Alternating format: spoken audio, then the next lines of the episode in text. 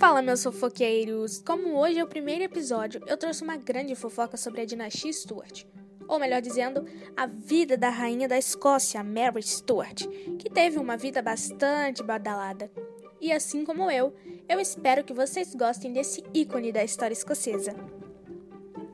Bom, a Mary Stuart, ou Maria Stuart para os brasileiros, foi uma grande rainha da Escócia desde 14 de dezembro de 1542 até 24 de julho de 1567, ano que abdicou do trono escocês. Ela também foi rainha consorte da França, pois tinha se casado com Francisco II, que viria a ser coroado entre 1559 até 1560. A Mary era filha do rei Jaime V da Escócia e da rainha Maria de Guise. Ela nasceu no dia 8 de dezembro de 1542, no Palácio de Linlithgow, no Reino Unido. Dizem por aí que no nascimento dela, seu pai ficou tão decepcionado pela criança ter sido uma menina que ele faleceu seis dias depois do nascimento dela. Mas, na verdade, pode ter sido por conta de uma crise nervosa em uma batalha ou a ingestão de água contaminada nessa mesma batalha. Mary tinha descendência inglesa, pois era sobrinha neta do rei inglês Henrique VIII da Inglaterra, aquele mesmo da Ana Bolena. Assim, logo que o rei Jaime V faleceu, ela tinha herdado o trono e era rainha com poucos dias de vida.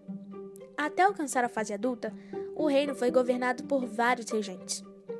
O Henrique VIII, querendo se aproveitar da situação, propôs casamento à regência escocesa entre Mary e seu filho Eduardo, por isso, foi assinado o Tratado de Greenwich, que dizia que a menina deveria se casar com 10 anos de idade com um herdeiro inglês e se mudar para a Inglaterra.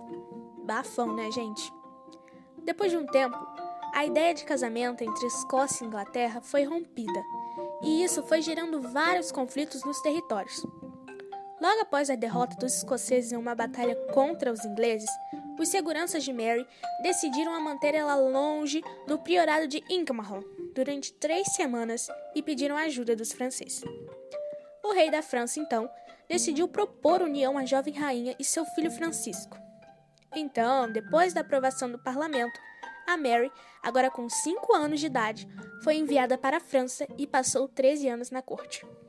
O mais legal é que a Mary foi acompanhada pela sua própria corte e as quatro Marias, que eram quatro amigas dela, todas com o nome de Maria e todas tinham a mesma idade. Todos na corte idolatravam Mary, menos a rainha consorte Catarina de Médici. A Mary falava várias línguas, escrevia, tocava e muitos diziam que ela era muito bonita e atraente. Dizem que Mary tinha 1,80 metros de altura e seu marido Francisco era extremamente baixo e fraco. Eles se casaram na Catedral de Notre-Dame, em Paris, no dia 24 de abril de 1558, e assim Francisco tornou-se rei consorte da Escócia.